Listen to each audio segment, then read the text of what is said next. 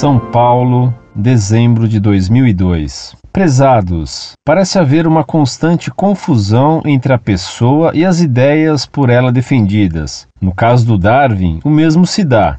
Darwin defendia o evolucionismo, Wallace defendia o evolucionismo. Wallace era espírita. O espiritismo é racista, segundo vocês, mas vamos supor que sim. Portanto, Darwin era racista? É o mesmo que dizer que Jesus nasceu de Maria.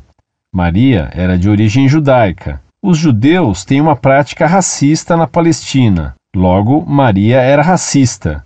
Isso é verdade? Absolutamente negativo, mas é o tipo de raciocínio que utilizaram no primeiro caso. Significa assim que o caminho lógico exercido por vocês sobre Darwin está igualmente falso. Isso independe de Darwin ser ou não racista, coisa que, pelo que já li, não me parece, mas sempre tento manter a mente aberta. Se o evolucionismo está certo ou errado, não é a figura de Darwin que torna a teoria respeitável ou não. Diferentemente da Igreja Católica, os cientistas buscam sempre revalidar suas teorias frente a novos fatos, e até hoje nada se mostrou realmente válido para invalidar o evolucionismo. Pelo contrário, ele vem sendo cada vez mais aceito como um mecanismo da natureza e modificações dos seres vivos, modificação esta muito lenta e gradual, ocorridas nos últimos 2 ou 3 bilhões de anos. Vocês, ao argumentarem contra as ideias evolucionistas,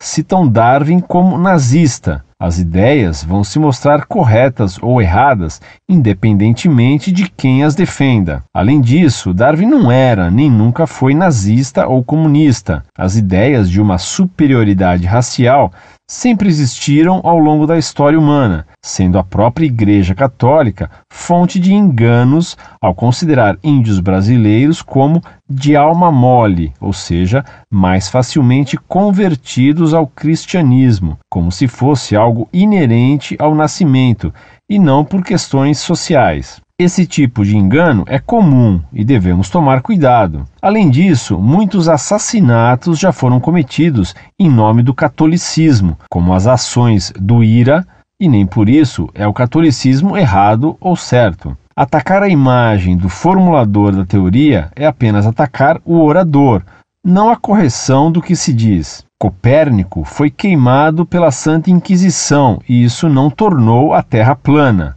Darwin era uma pessoa tímida que teve sua teoria confirmada independentemente por Wallace. Se ele era espírita, não sei, pois esta não é minha religião, mas chamar o espiritismo de racista é no mínimo irônico, pois nunca tivemos um papa negro ou um papa do sexo feminino. Nunca tivemos, com exceção do papa atual, que é polonês, por uma incrível coincidência, todos os papas foram italianos. Isso torna a Igreja Católica racista? Não em outros aspectos, mas esse merece no mínimo atenção.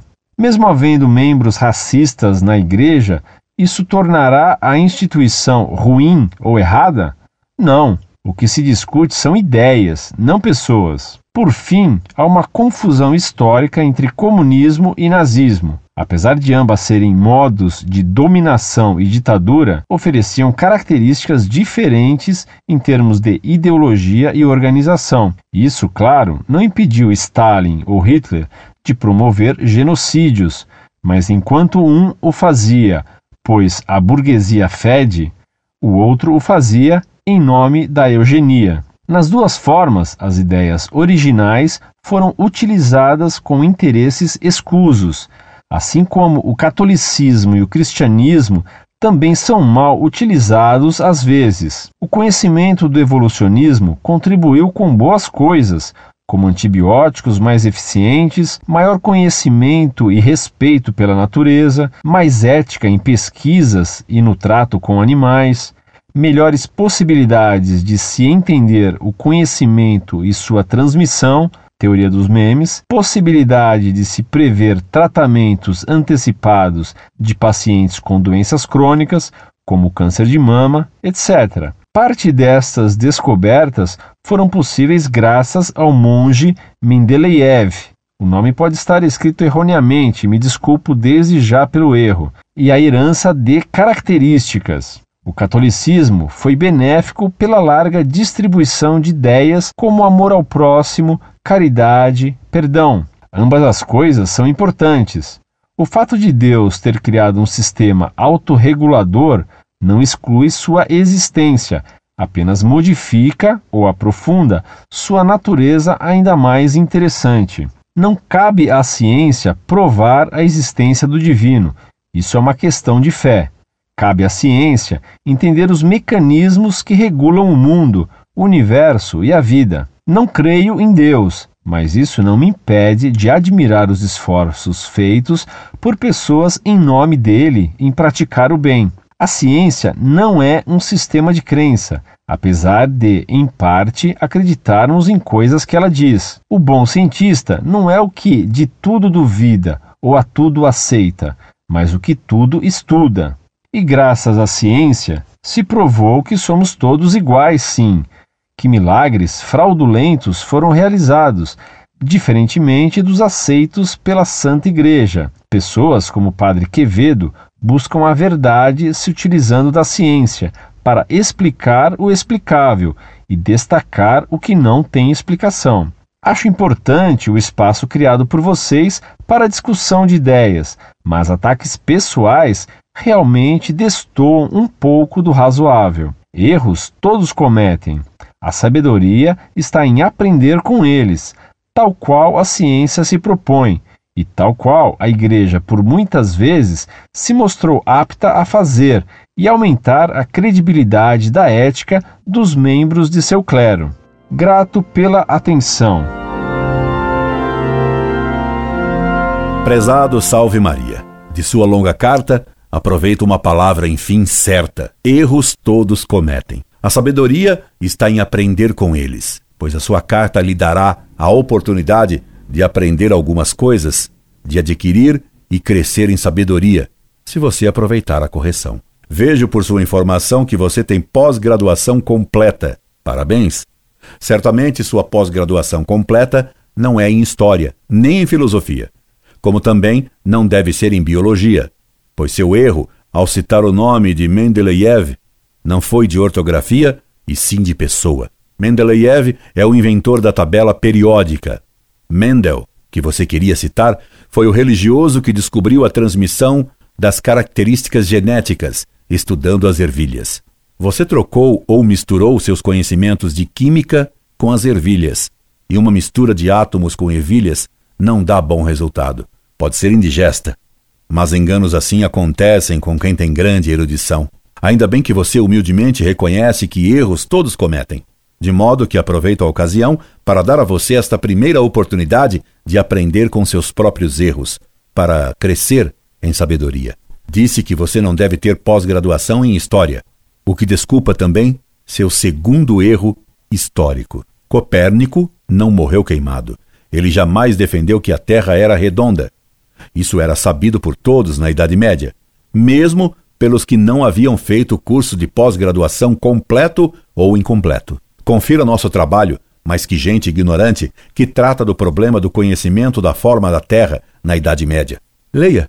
Você poderá crescer com essa leitura. E já lhe poupo, preventivamente, em outro erro. Não vá pensar que foi Galileu que morreu queimado, como muita gente completamente pós-graduada pensa. Galileu também morreu na cama. Morreu de doença. Deixou de respirar e está morto até hoje mas parece que só está vivo na mente de certas pessoas que odeiam a igreja. E com esta segunda correção de um erro seu, desta vez de história, você poderá crescer ainda um pouco mais em sabedoria. Um terceiro erro seu foi de lógica e de fidelidade a textos e na interpretação deles. Ninguém disse que se Wallace foi espírita, Darwin também o era. Esse raciocínio absurdo não constou de nenhuma resposta nossa. Essa é uma interpretação delirante sua. A citação do nome de Wallace foi apenas porque ambos publicaram, praticamente ao mesmo tempo, a mesma teoria. O que foi escrito e o que defendemos é que a doutrina darwinista da seleção natural das espécies tem como consequência lógica a seleção de raças, e que Hitler se fundamentou no evolucionismo darwiniano é conhecido por qualquer um, mesmo sem ter feito curso de pós-graduação completo. Basta ter um pouco de leitura, um tanto de lógica e um pouquinho de boa vontade, sem ódio e preconceito contra a Igreja Católica. Outra falha sua consiste em afirmar que Darwin não foi comunista. Ele foi muito amigo de Marx, que quis dedicar a ele o livro O Capital. Darwin pediu que Marx não fizesse essa dedicatória, porque deixaria manifesta a afinidade dos dois em matéria doutrinária. Agora, permita-me ajudá-lo a crescer mais um pouco, apontando-lhe um erro desta vez de política.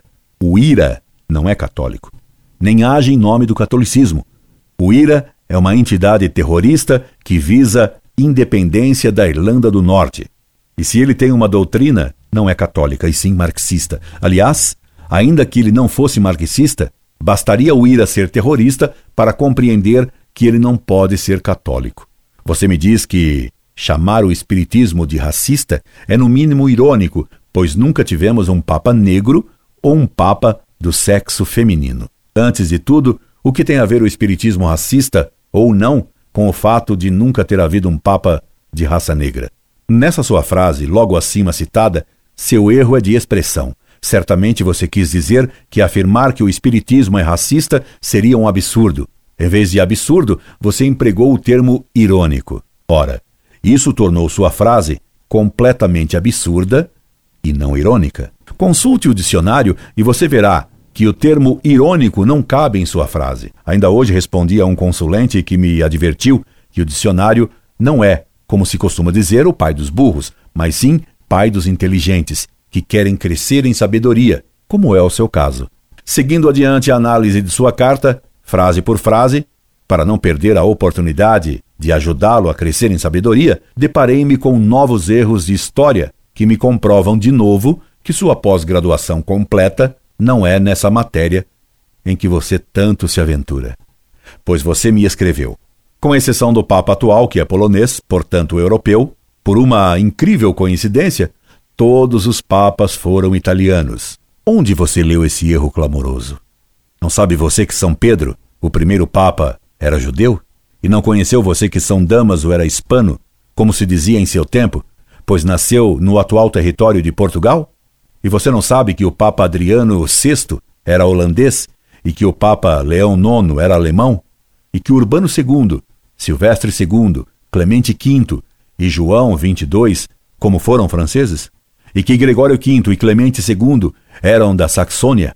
que o Papa Damaso II, assim como Vítor II, eram da Baviera, portanto, eram alemães? Que Nicolau II era borguinhão? Creio que bastam esses exemplos que citei lhe sejam suficientes para constatar mais um erro de história em sua carta.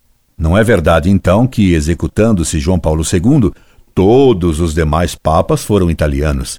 Aproveitou também a correção do seu outro erro, meu caro. Então, não se aventure em afirmar doutamente o que você não conhece. Graças a Deus que você é bastante humilde, pois compreende e confessa que erros todos cometem. A sabedoria está em aprender com eles. Vejamos agora sua consideração política. Você me escreveu. Quantas coisas você me escreveu? Por fim, há uma confusão histórica entre comunismo e nazismo. Apesar de ambas serem modos de dominação e ditadura, ofereciam características diferentes em termos de ideologia e organização.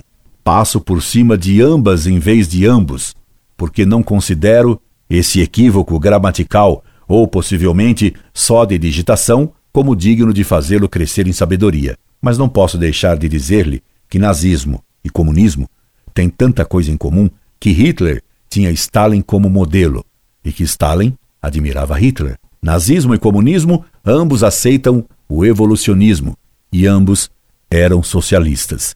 O Partido Nazista chamava-se Partido Nacional Socialista Operário Alemão. Aliás, o programa do Partido Nazista era muito parecido ao de outros partidos ditos de trabalhadores, ainda que não alemães.